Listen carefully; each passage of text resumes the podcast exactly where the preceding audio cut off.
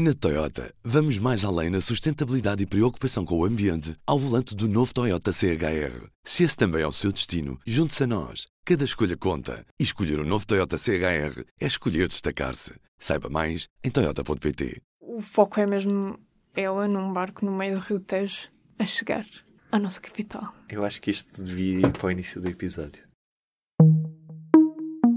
E parece que aquela que é um dos símbolos da luta mundial contra as alterações climáticas chega esta terça-feira a Lisboa. Já foram avançadas várias horas ao longo deste dia, mas agora está sendo que ela vai chegar por volta das 8 da manhã à Doca de Santa Amaro, aqui na zona de Alcântara. Para além de lá estares tu à espera para recebê-la, quem é que vai lá estar? Então, uh, vão estar vários jovens ativistas pelo clima, nomeadamente os organizadores das últimas marchas pelo, pelo clima e das Fridays for Future.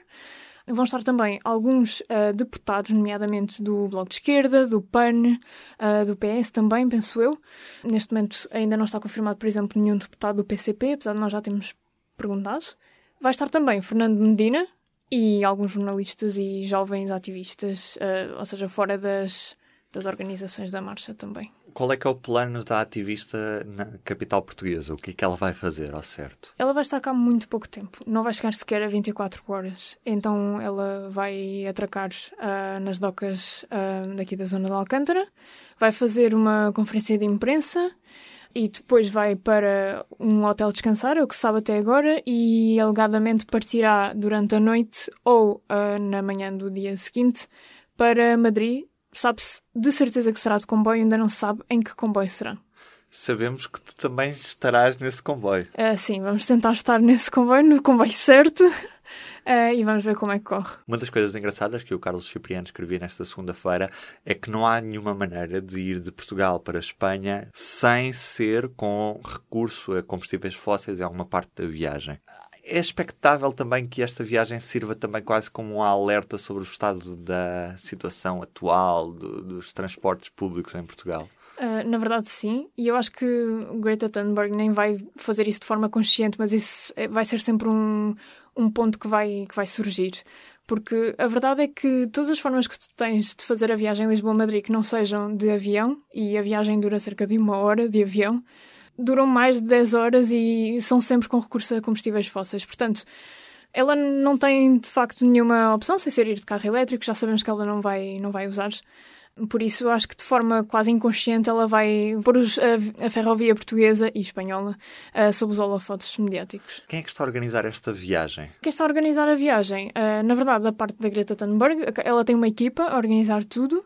Uh, deste lado, essa equipa pediu ajuda a zero, que organizasse pronto, a recepção e, e, tudo mais.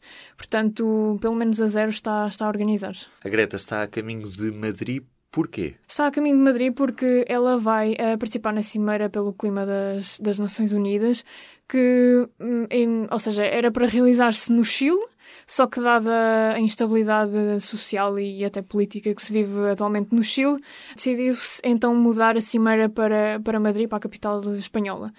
Ela já estava no continente americano, uh, por acaso estava na América do Norte, mas ia fazer o seu caminho uh, para sul, quando, quando se soube que, que a cimeira seria, seria alterada, e, e, pronto, e ela própria disse, agora dou por mim no outro lado do, do oceano. Nem, nem sequer estou no sítio certo. Ela acabou por perder estes dois dias iniciais da cimeira. Nesta segunda-feira houve a cerimónia de abertura, o público vai estar por lá também. A Inês será a primeira a seguir para a COP25. Estará também lá a nossa jornalista Patrícia Carvalho para acompanhar em público.pt. Como dizia Carlos Cipriano nesta segunda-feira, de Lisboa a Xangai, só há uma fronteira ferroviária não eletrificada. Imaginem qual é? A portuguesa. A fronteira entre Portugal e Espanha não tem eletrificação. No norte, a linha do Minho ainda não está eletrificada entre Viana do Castelo e Tui, na zona da linha do leste e Badajoz. Também não há linha eletrificada entre Abrantes e a fronteira espanhola, e mesmo depois da fronteira espanhola também não está eletrificada. E depois, na Barra Alta, há um pequeno trajeto já do lado espanhol entre Vilar Formoso, ou Fuentes de Oñoro, e Salamanca, que não tem catenária, que é aquele cabo que passa por cima do comboio e é um cabo de alta tensão que dá alimentação ao comboio.